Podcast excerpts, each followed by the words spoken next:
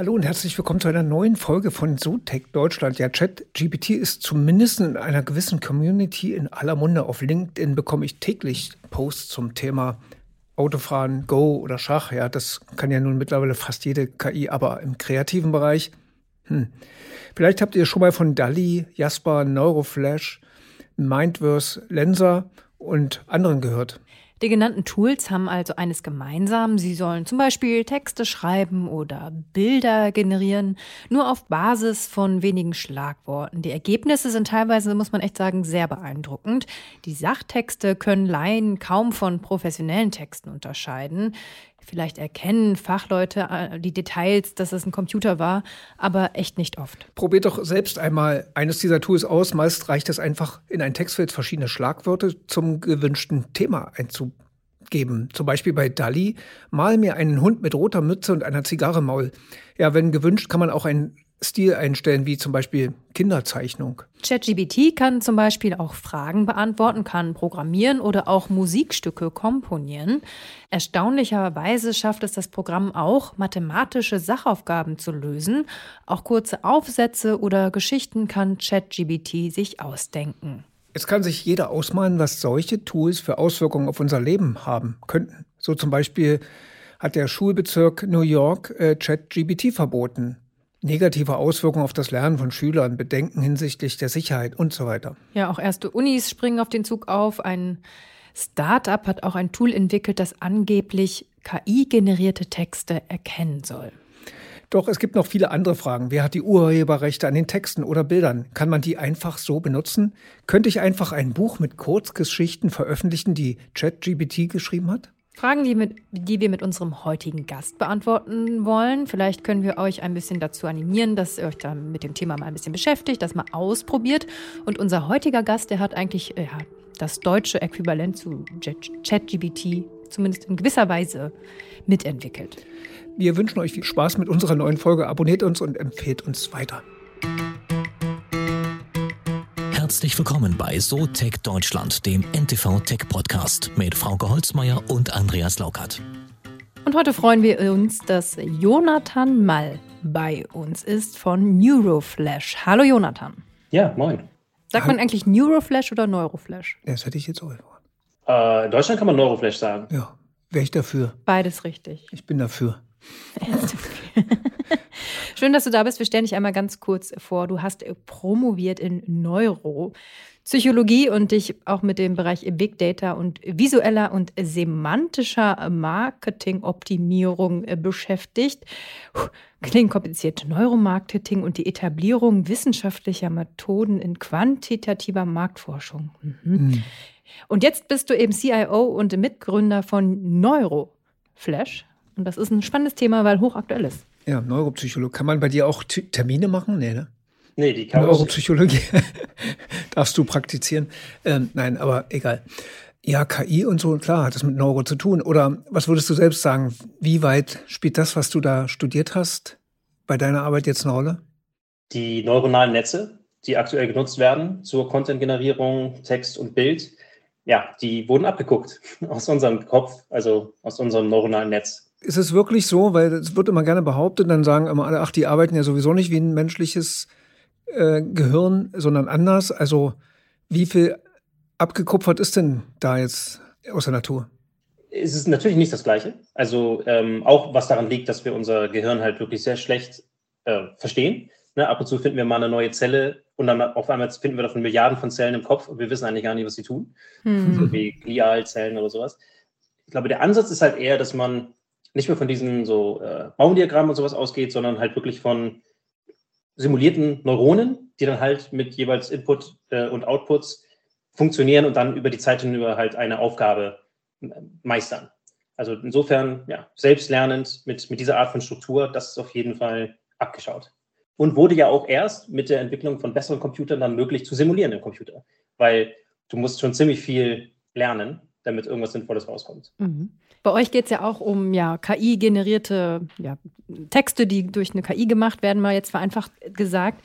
Mhm. Ein, ist ja im Moment ein Trendthema durch, äh, durch ChatGBT, was so in aller Munde ist. Und ich habe heute gesehen, du hast einen LinkedIn-Post gemacht äh, und das mit einem Tamagotchi äh, verglichen, also den Umgang damit zumindest. Erklär mal, warum.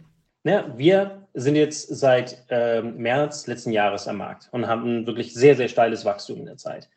Und dann kam ChatGPT auf den Markt und die hatten innerhalb von fünf Tagen eine Million Nutzer. Ne? Also wir haben jetzt, ich glaube, 200.000 Nutzer, immer noch stattlich, äh, aber ChatGPT hat da sehr, sehr schneller noch ähm, äh, Leute fangen können. Nicht, weil die übrigens qualitativ besser wären oder sowas, sondern weil das Interface für Menschen sehr schnell zu begreifen ist. Es ist nämlich Chat, wie schon der Name sagt. Na? Und mit wem chatten wir? Wir chatten gerade, wir reden. Das ist eine sehr eingeübte Interaktion mit anderen Personen. Deswegen ist dieser Einstieg da äh, sehr einfach gewesen. Ne? Jetzt kann ChatGPT natürlich nicht so wie wir so ein Copywriter wirklich in seinem Copywriting-Prozess dann vielleicht führen, aber so für den ersten Touchpoint, für dieses, ich guck mal, guck mal, was passiert, wenn ich dem eine Frage stelle und dann kommt etwas zurück, was man auch erwartet hätte, nämlich als Antwort, als Antwort mit Anrede, mit Abschluss und vielleicht sogar, natürlich mache ich gerne deine Aufgabe, also mit so einer persönlichen Anrede mit drin. Da glaube ich, fangen so die Herzen bzw. die Gehirne der Menschen halt an, schneller zu schlagen, weil sie dieses Gefühl haben, das kenne ich und das fühlt sich gut an. Hm. Wir haben quasi alles sehr effektiv. Du kannst bei uns richtig viele Texte schreiben, sehr schnell, an hoher Qualität. Aber eine, eine Chat-Interaktion ist halt eine, die fühlt sich sofort gut an. Da musst du nichts lernen, ist einfach da und mit zwei Klicks äh, hast du schon so einen Wow-Moment. Ne? Mhm. Ich glaube, das wollte ich heute ausdrücken, weil ein Tamagotchi macht genau das Gleiche. Ne? Der kann dir auch, also durch das Feedback, von wegen ich habe Hunger und sowas, suggeriert dir etwas, was du schon kennst, nämlich ich kenne Babys, die haben auch Hunger, Menschen haben auch Hunger, damit kann ich eine, eine Persönlichkeit kann ich darin sehen. Und ich glaube, das gleiche ist bei ChatGPT passiert. Mhm. Da gibt es ja rasante Entwicklungen, du hast ja selber erwähnt, wie hoch der, die Zuwachsraten da sind. Ähm, bevor wir über die ganzen Implikationen sprechen, ich habe heute mal probeweise bei ChatGPT, ähm, ja, basiert ja auf dem Vorgängermodell, glaube ich, ne? Äh, äh GT3 oder wie war das? ChatGPT ähm, und wir äh, bauen auf den gleichen Sachen auf, auf oh. GPT 3.5. Genau.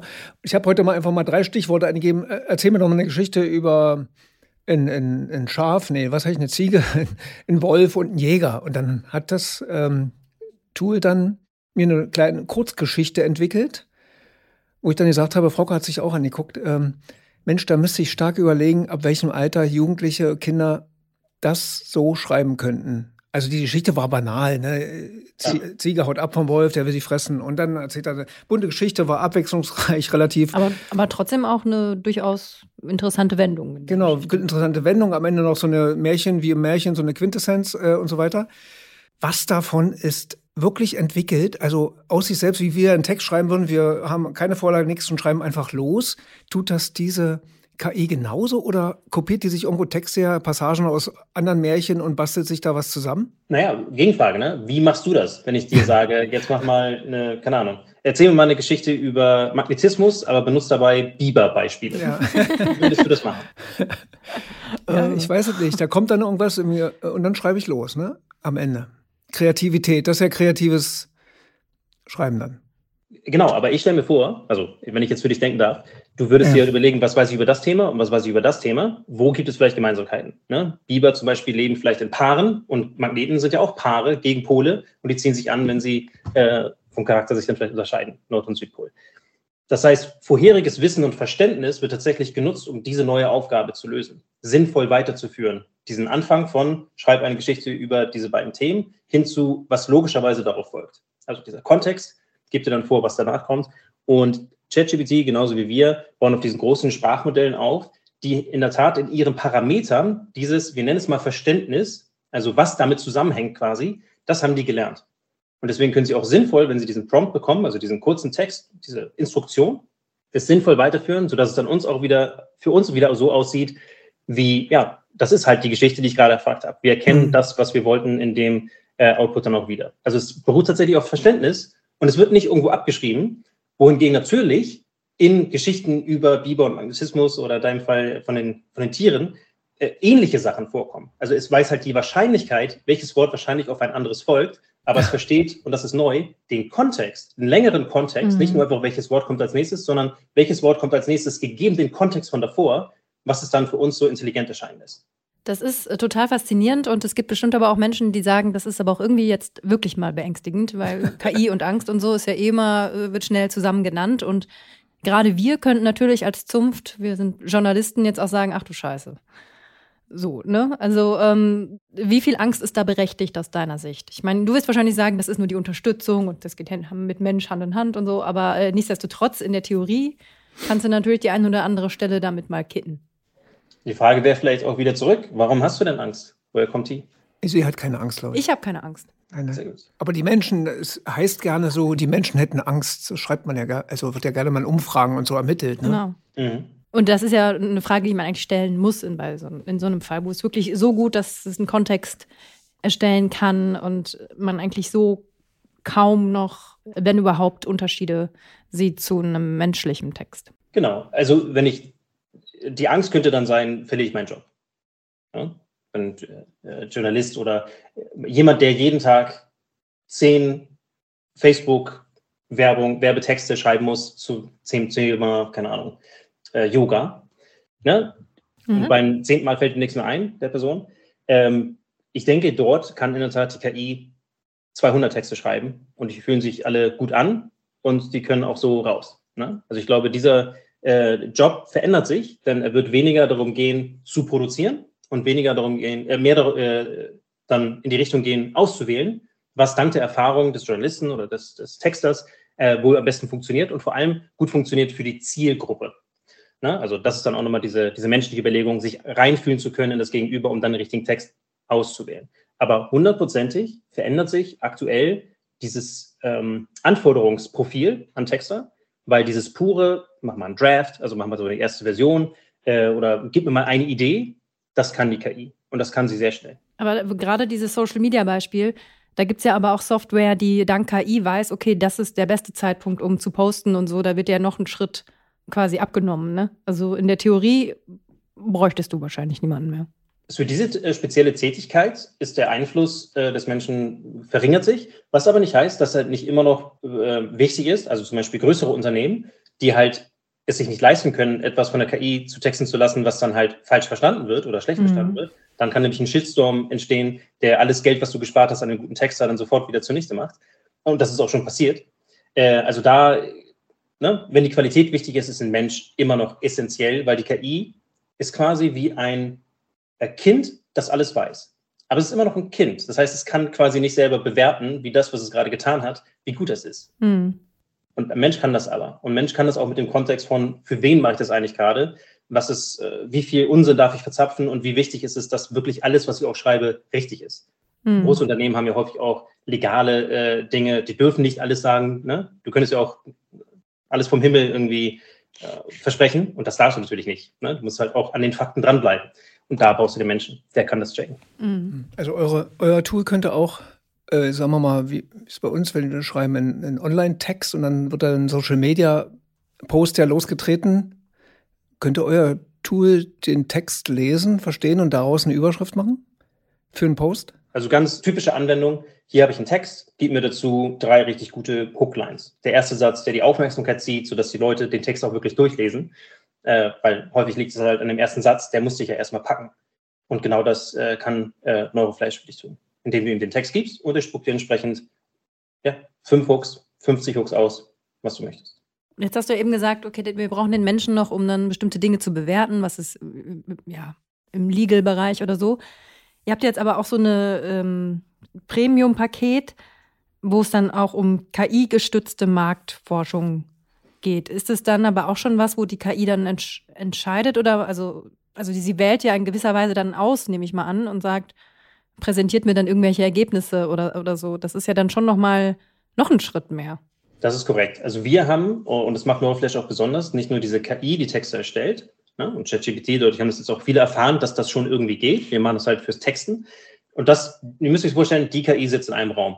Ne? Links die rote Tür. Und wir haben aber auch noch eine blaue Tür. Und hinter der ist die, eine andere KI, die wir trainiert haben. Die kann das, was die erste KI schreibt, bewerten und kann es sortieren. Wenn also dein Ziel ist, eine Werbekampagne zu machen, die unterstreicht, wie nachhaltig du bist, dann kann es alles, was geschrieben wurde, danach beurteilen und sagen, mit dieser Werbung verstehen die Leute am besten, dass du nachhaltige Produkte äh, rausbringst. Und wir können sogar noch einen Schritt höher gehen und sagen, äh, welche Emotion löst das aus? Benutzt du Wörter, die zum Beispiel alle positiv konnotiert sind? Und noch einen Schritt höher, wird diese zum Beispiel eine E-Mail-Betreffzeile eher geklickt?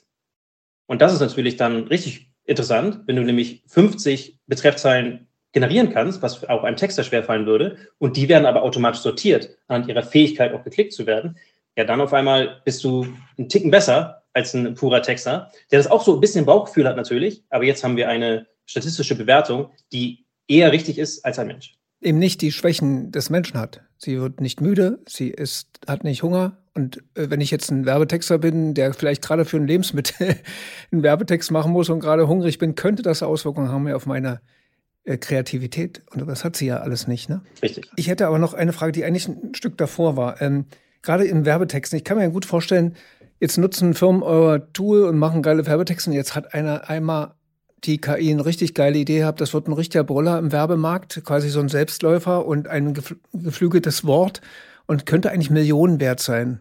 Könntet ihr dann hingehen und sagen, nee, das, das ist unser Ding, ähm, die Millionen, da möchten wir wenigstens einen Umsatzanteil haben? Weil Urheberrecht spielt ja eine große Rolle, oder? Das tut es tatsächlich. Und guck mal, du hast eine Geschichte geschrieben über Tiere. Aber es war deine Idee, diese Geschichte zu schreiben. Hm. Und hättest du da jetzt noch einen Biber mit reingetan, ne?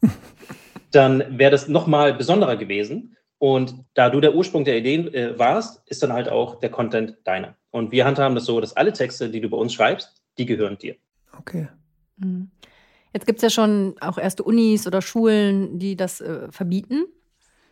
Aus gutem Grund. Muss man jetzt eigentlich dann immer kennzeichnen, also so einen kleinen Disclaimer machen? Äh, die, dieser Text ist übrigens von einer KI, aus deiner Sicht? Ähm, nein, das, das würde ich nicht. Äh, also die, ja, in welchem Kontext? Also ich glaube, wenn. Ja, äh, in allem, ja. Also genau, also finde ich in der Zeitung oder ja, weiß ich nicht, und für sich ist vielleicht Quatsch, aber ist wahrscheinlich was, was diskutiert wird. Ich denke, es ist unrealistisch. Genauso kannst du, glaube ich, auch heutzutage nicht mehr jedem Instagram-Model irgendwie sagen, von wegen, ne, wurde mit Photoshop bearbeitet oder sowas. Naja, gibt es aber in Skandinavien in manchen. Das wäre aber hilfreich manchmal. Ich denke, es kommt halt auf den, auf den Case an. Ne? Also, äh, wenn du eine, eine, Rede hast von ähm, äh, unserem ähm, Bundeskanzler, hm. so, dann wirst du wahrscheinlich schon wissen, ob die jetzt von ihm kam oder von der KI. Ne? Das ist, glaube ich, dann ein anderer Kontext. Weiß man nie so genau bei ihm. Roboter. ähm, aber zum Beispiel meine LinkedIn-Posts, die sind 80% KI geschrieben. Und dann tue ich halt, äh, verändere ich meistens noch die erste, äh, den ersten Satz ein bisschen und den Call to Action und ich tue noch meine persönliche Geschichte mit rein. Geile Idee. Und um ehrlich zu sein, ich markiere die, natürlich auch, um Leute aufmerksam darauf zu machen, dass es hm. äh, zum Teil halt von der, von der KI kam. Ähm, aber ich denke, eine, äh, wir, wir sollten, glaube ich, dafür nicht diese Angst haben. Und ich glaube, wir schütten ansonsten das Baby mit dem Badewasser aus. Weil das ist für mich ein bisschen so, als kämen die Laptops raus und weil Laptops bestimmte Sachen halt einfacher machen, sagt dann halt die Schule, ja, nee, ihr müsst Schreibmaschinen benutzen. Nee, die neue Technologie ist da und mit dem müssen wir umgehen lernen und mhm. auch neue Prozesse vielleicht auch in der, in der Bildung dann etablieren, wo es dann halt nicht mehr darum geht, lern das auswendig und schreib den tausendsten Aussatz über die französische Revolution, sondern mach Sachen, die die KI halt nicht kann, beziehungsweise nutzt die KI, um dir erste Sachen zu geben und dann geh noch eine Stufe tiefer. Dann verbinde das mit, keine Ahnung, einem Buch, was du gerade liest, über Science Fiction, was auch immer es ist. Also eine höhere kreative Leistung, die halt deutlich zu sehen ist und die dann deutlich von der Person kommt. Weil, mhm. jede, weil wenn eine ganze Klasse das alles macht mit der KI, zumindest zum Beispiel bei ChatGPT, dann klingen auch alle Aufsätze sehr ähnlich. Wenn du aber anfängst, deinen eigenen Gedanken zu formulieren und vielleicht auch mit der KI dann den zu entwickeln, ne, Fragen zu stellen und so weiter, dann wird daraus ein Schuh und dann hast du auch einen größeren eigenen Beitrag. Und ich glaube, dieser eigene Beitrag ist es am Ende, der auch in der, in der Bildung entscheidend ist. Und aber weniger, inwiefern, wie diese Wörter dann am Ende zustande kamen. Es zählt der Gedanke. Und der Gedanke ist auch der Vater und die Mutter ähm, von interessanteren Aufsätzen, die dann auch, glaube ich, dem Lehrer besser gefallen und deutlich machen, dass das Kind hier mehr gelernt hat, als einfach nur quasi Wikipedia abzuschreiben. Ja, aber warum soll ich nicht? Also ich werde ich wäre eigentlich dafür, äh, Fußnote KI unterstützt. Äh, warum nicht? Also erstens, ähm, wir hatten ja diese Geschichte mit der Beethoven-Sinfonie, die von einer KI unterstützt wurde und zu Ende kreiert wurde, oder mit Robbie Williams und wie auch immer. Da hätte ich, da würde ich das erwarten, dass das jemand ranschreibt, dass Passagen könnten Teile von KI haben, wie ich auch ja Inkredenzien bei Lebensmitteln formuliere. Das hat Erdnussspuren von Erdnüssen oder oder. Warum soll ich das nicht bei so etwas auch machen, dass ich eine Hilfe einer KI genutzt habe? Das muss ja nicht alles sein. Ich kann ja ranschreiben, nur 20 Prozent oder 10 oder 0, irgendwas. Weil das finde ich schon wichtig. Äh, Fußnoten mache ich ja auch in Deswegen haben wir ja viele Plagiatsaffären gehabt, weil es eben einige nicht hinbekommen haben. Ne? Und darum geht es, glaube ich. Also ich, es geht um den, für mich darum, was ist das Zutun des Menschen und wie erkennbar ist er. Und natürlich wäre es jetzt eine Abkürzung, immer dann das zu, zu verlangen. Ne? Ist dann, immer wenn es freiwillig ist, ist es schwierig. Wenn du natürlich einen Detektor hast, der das macht, dann äh, da gehst du wieder rum. Aber schauen wir nochmal zum Beispiel im, im SEO-Kontext. Ne? Ich schreibe einen Blogartikel. Den können wir, und das tun wir auch, mit unserer KI schreiben. Und davon können wir sehr viele schreiben, weil es geht natürlich schneller. Google kann erkennen, ob das von der KI beschrieben ist. Weil die Modelle, also auch die Modelle, die sie selber entwickelt haben, die haben bestimmte statistische Häufigkeiten. Das kann man mit einer anderen Maschine quasi okay. feststellen. Und man kann mhm. sehen, automatisch, das ist wahrscheinlich von der KI-Maschine. Ist nicht hundertprozentig, aber schon mit einer bestimmten Wahrscheinlichkeit. Aber Google, und das sehen wir auch in der Performance von unseren Blogartikeln, ist das nicht so wichtig, also quasi egal, denn was zählt, ist, wie hoch ist der Informationsinhalt von dem, was du geschrieben hast. Wenn nämlich das, äh, eine Frage eines Google-Nutzers beantwortet und er geht auf einen Artikel und sucht danach nicht weiter nach, der, nach seiner Fragestellung, dann hatte dein Artikel, egal wo er herkam, die Frage beantwortet, hatte deswegen einen Wert. Und ich glaube, diese Werthaftigkeit, auf die sollten wir uns fokussieren, anstatt den, äh, den Ursprung sozusagen irgendwie zu verteufeln, wenn die KI unterstützt hat, weil am Ende geht es ja darum, einen Wert zu erschaffen. Und der Wert hängt halt davon ab, ob die Person, die den Text liest, dann daraus einen Wert zieht, ob eine Frage beantwortet wird und so weiter. Äh, machen wir das Ganze nochmal auf einem Foto. Gibt es ja auch Dali und andere, die ja selbstständig Fotos kreieren. Machen mal mir eine Maus mit Zigarette im Mund und äh, einen Hut auf. Da habe ich zwar die Idee, aber die eigentliche Leistung liegt ja in der künstlerischen Fertigung. Also wenn ich dieses Bild nehme und verkaufe irgendwo, äh, dann sollte ich doch da wenigstens ranschreiben, KI generiert, weil ich hatte eigentlich nur die Überschrift. Aber die eigentliche Leistung, das in einem gewissen Stil zu zeichnen und zu machen, ist doch dann die wirklich zu 99-prozentige Leistung, oder? Das sehe ich tatsächlich nicht mehr so. Also ich nee. in letzter Zeit schon mehrere Zehntausende an Bildern selber generiert. Wirklich, wirklich viele. Und einfach nur eine Masse zu produzieren, da ist auch ab und zu mal ein gutes Bild dabei, aber im Grunde ist es halt, du schmeißt was gegen die Wand, guckst, was bleibt. was aber, ähm, was wir in letzter Zeit erarbeitet haben, wir sind jetzt in verschiedenen Kunstprojekten zum Beispiel involviert, die übrigens auch bald hier in einer großen Galerie ausgestellt werden in Hamburg. Oh, oh sag mal Bescheid. ja, sehr gerne. Der Prozess ist entscheidend, wie man von was möchte ich darstellen und was man und wie man das dann auch in einen Text verpackt da kommt wirklich die Leistung her, weil da das, das Bild, also ich kann jetzt sagen, Liebe von dem und dem Künstler und da kommt schon etwas raus, das sieht schon ganz lustig aus. Aber wenn ich eine Geschichte habe, eine, ein, etwas, was ich aktuell irgendwie ausdrücken möchte, ne? also keine Ahnung, äh, Klimaproteste und die, äh, die Wellen, die das schlägt bei uns äh, im Land, dann komme ich nicht zu dem Ziel, wenn ich einfach nur das Thema so umreiße. Man muss sich dem auch intellektuell nähern. Also die Leistung liegt dann in den Wörtern, die man kreiert, um dieses Bild zu generieren. Und das mhm. ist auf mhm. jeden Fall meine Erfahrung. Die Qualität steigt, wenn dieser Prozess der, der Wortfindung für, die kreative, für den kreativen Ausdruck, wenn der tiefer geht als die Oberfläche. Ne? Mhm. Also wenn man wirklich mehr drüber nachdenkt, mehr Zeit investiert. Und das ist teilweise ein stundenlanger Prozess, bevor ein Bild rauskommt, was dann auch wirklich diesem Anspruch äh, gerecht wird. Und da ist also sehr viel, meiner Meinung nach, sehr viel Leistung dann drin. Mhm. Ähm, Nochmal zu Google, da gab es jetzt ja auch ja, so Überschriften, braucht es jetzt Google noch oder ist das jetzt ChatGPT das bessere Google? Äh, deine Antwort? Naja, ist etwas ein gutes Google, wenn es 95 Prozent der Zeit richtig ist. Aber bei den 5 Prozent der Zeit gibt es ja halt eine Fehldiagnose sozusagen. Mhm. Da wird es, glaube ich, tricky. Google lagert es ja eigentlich aus. Ne? Da kannst du irgendwas googeln und dann sagt es dir, ja, hier sind drei Ergebnisse, die geben dir wahrscheinlich eine Antwort. Also die geben es ja quasi nur weiter an jemand anders, der dann deine Frage beantwortet. Ähm, diese großen Sprachmodelle, auf die wir äh, aufbauen, die wir feintunen, die können dir halt sofort die Antwort liefern. Ne? Ähm, und das hat natürlich einen bestimmten Charme, aber du kannst, und das ist das größte Manko, nicht mehr nachvollziehen, wo die Informationen herkamen. Und da, das ist, denke ich, aktuell noch die Krux. Mhm. Google sagt dir dann vielleicht nicht sofort die Antwort, aber es kann dir eine verlässliche Quelle geben, die dann die Antwort enthält. Das heißt, der kannst du dann ne, ein Gänsefüßchen vertrauen. Du weißt zumindest, es kommt von einer Quelle, die ein gutes äh, Editorial hat und äh, alles Mögliche. Also das, glaube ich, sehe ich aktuell noch als Herausforderung. Das kann sich übrigens ändern. Wir arbeiten mit Hochdruck daran, bei jedem Ergebnis dir sofort zu sagen, hier sind auch Quellen, die das unterstützen und um es dann zu gewichten, mhm. ne, sodass man auch wirklich nachvollziehen kann, ist etwas, was die KI sagt, das und das wäre, auch in der Tat der Fall, sodass wir halt nicht anfangen, Fake News zu produzieren, sondern die sofort sagen können, das stimmt und hier solltest du es referenzieren, damit auch Leute sehen, das kommt aus einer vertraubaren Quelle. das ist, glaube ich, noch der Schritt, den es braucht, um Google zu, äh, zu ersetzen. Ja, und Google? Und Google hat ja Internetanschluss. Äh, die meisten KI-Modelle noch nicht oder gibt es welche, die auch schon im Netz dann vorgehen? Ja, es gibt da erste Experimente. Das ist ja. nicht ganz so einfach, weil die Modelle aktuell, diese großen Sprachmodelle, sind ja erstmal fertig, die sind sozusagen fertig gebacken und die können halt alles das, was sie bis zu dem Zeitpunkt gelernt haben. Aber die wissen dann zum Beispiel bestimmte Sachen nicht. Ne? Also mhm. das erste Modell wusste nichts von Corona, äh, das jetzige weiß nichts von der Ukraine und so weiter. So hast du halt immer so eine kleine Wissenslücke, die man übrigens schließen kann, indem man der KI sagt, hey, das und das ist gerade passiert, jetzt schreibt man eine Headline da und dazu, dann geht es wieder. Ne? Man muss es ihr aber immer sagen. Also es gibt da erste Experimente und ich denke, dort wird auch die, äh, die Entwicklung hingehen, dass die KI für dich auf die Suche geht nach den. Aber ganz kurz, wer muss es ihr sagen? Also lernt sie es auch dadurch, dass dann irgendwer eingibt, äh, mach mir einen Text zur Ukraine und Krieg? Oder ist das, müsst ihr als Entwickler dann äh, hier übrigens, da war was? Ähm, also in der Regel lernt es nicht durch die Interaktion. Mhm.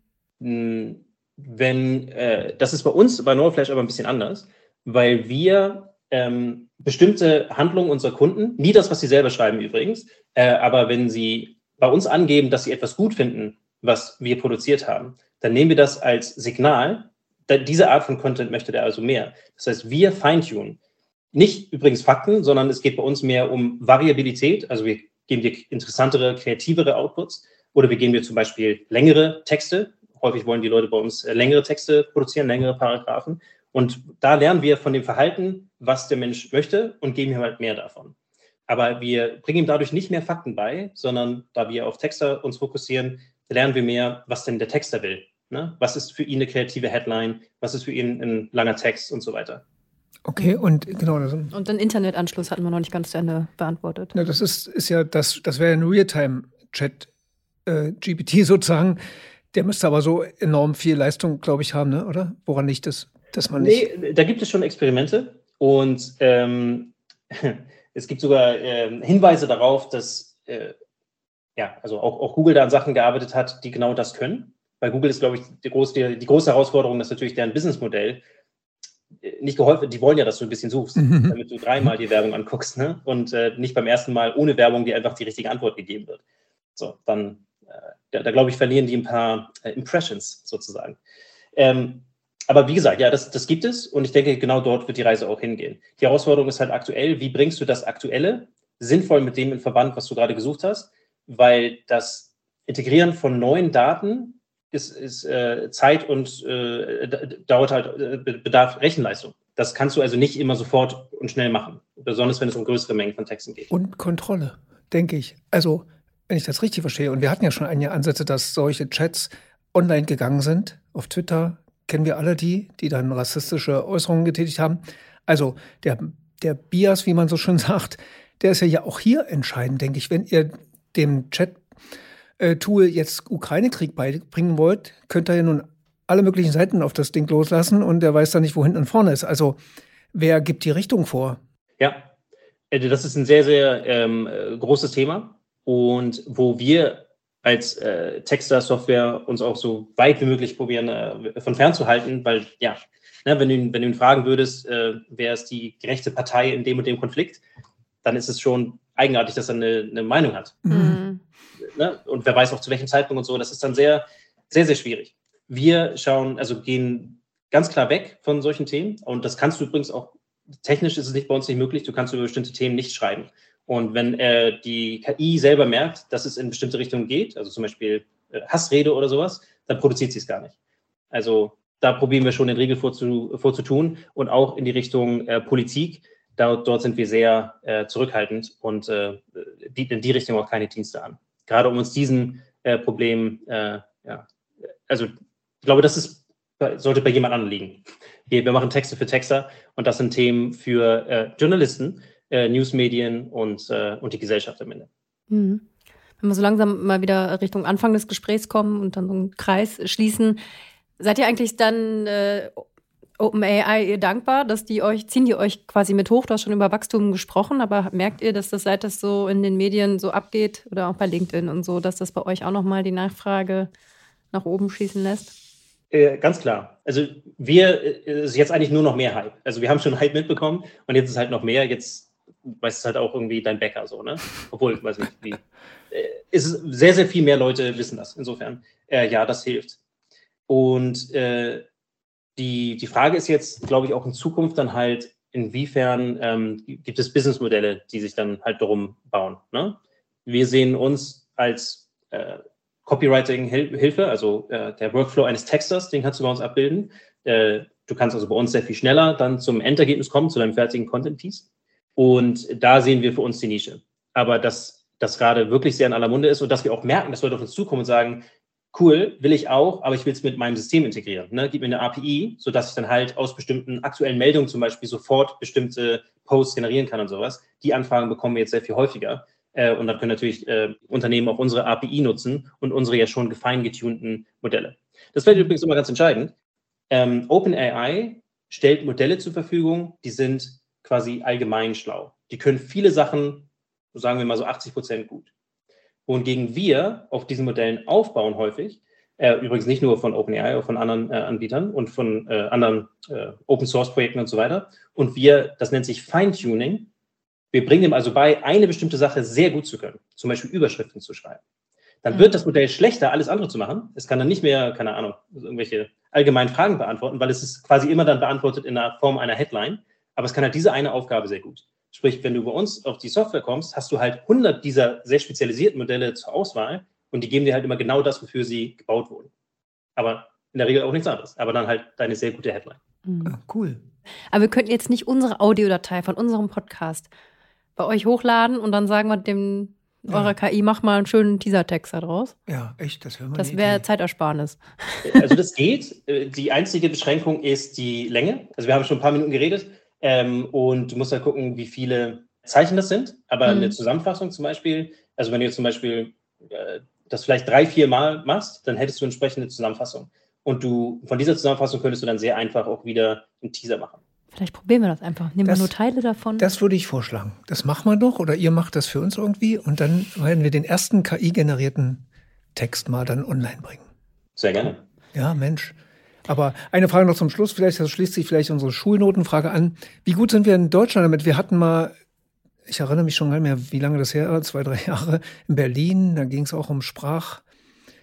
Äh, KI, erinnerst du dich noch, am Deutschen Institut für Künstliche Intelligenz? Ach so, ja. Mhm. Da hat man auch einen Forscher, der sich damit beschäftigt. Wie gut, aber ich glaube, in der Forschung sind wir wieder gut, ne? Dann hängt es äh, mit Straße auf die Straße bringen und so kommen dann immer die Antworten. Wie gut sind wir in dem Bereich in Deutschland? Was ihr macht. So. Mit euch sehr gut haben wir gelernt, aber so. Ich wollte gerade sagen, wenn du uns dazu halt, zählst, ne? Weltspitze. äh, also in, tatsächlich, wir haben vor allem probiert, ähm, in, in, den, in, den, letzten Monaten uns zu fokussieren auf die deutsche Qualität äh, und sind da, soweit wir das sehen können, in der Tat auch Qualitätsführer in Deutschland. Aber insgesamt die Entwicklung der großen Sprachmodelle ist ein internationales ähm, äh, Business und es ist extrem teuer. Mhm. Es ist nicht nur teuer, also du brauchst halt viele äh, GPUs, ne, äh, teure, teure Computer. Äh, und du brauchst, und das hat sich jetzt in den letzten Monaten gezeigt, menschliche Daten. Ja? Also das, was, äh, was ihr vorhin angesprochen habt, dieses, was ist eigentlich, wenn ein User irgendetwas äh, reingibt, ne? inwiefern macht es die KI schlauer? Das nutzen natürlich diese Unternehmen, die schon viel Geld investiert haben in diese großen Modelle, um das dann nächste Modell nochmal näher an das zu bringen, was auch der Mensch will. Und dafür bedarf es aber Menschen, die das tun. Jetzt haben wir natürlich äh, Tausende und Tausende von Nutzern und die dadurch sind auch, ist jeder nächste Nutzer profitiert von dem, was wir schon angesammelt haben. Und das ist gut. Ähm, aber äh, wir haben es ja gerade heute gehört, Microsoft, äh, Microsoft äh, möchte gerne in OpenAI äh, investieren, 10 Milliarden, soweit ich weiß. Wer weiß, ob der Deal schon durch ist. Ähm, aber das sind natürlich Größen, die in Deutschland ähm, undenkbar. Hm. Undenkbar ist, äh, ich kann daran denken, äh, aber es gibt Widerstände, die, ähm, ja, die ich auch denken ich muss. Auch sehr präzise mit den Worten. Wenn du dem Ganzen jetzt eine Schulnote gibst, äh, auf Deutschland bezogen, was du jetzt gerade gesagt hast, sehr gut bis ungenügend. Wie wäre die? Auf jeden Fall ungenügend, muss ich leider sagen. Ja. Oh, okay. So hart. Ja, ich bin mal gespannt, wann wir das erste Mal einen Podcast machen mit einem Chatbot machen können. Ja. Ich meine, der, der, kann jetzt schon texten. Ich meine, wenn ich ihm die Frage verbal Audio stelle. Also du kannst es jetzt schon. Wir hätten dieses ganze äh, Gespräch auch tun können. Du musst halt immer einen Ticken warten, bis er mhm. antwortet. Ne? Aber das würde schon gehen. Und ab einer gewissen Stelle würde er dann halt vergessen, worüber wir am Anfang geredet haben. ähm, aber das ist nur noch eine Frage der Zeit, um halt diesen, diesen Kontext äh, das oh, Fenster äh, zu hören. Ich kriege Gänsehaut gerade. Das ist sehr irre. Dankeschön, Jonathan. Danke, Jonathan. Ja, sehr gerne. Habe mich sehr gefreut.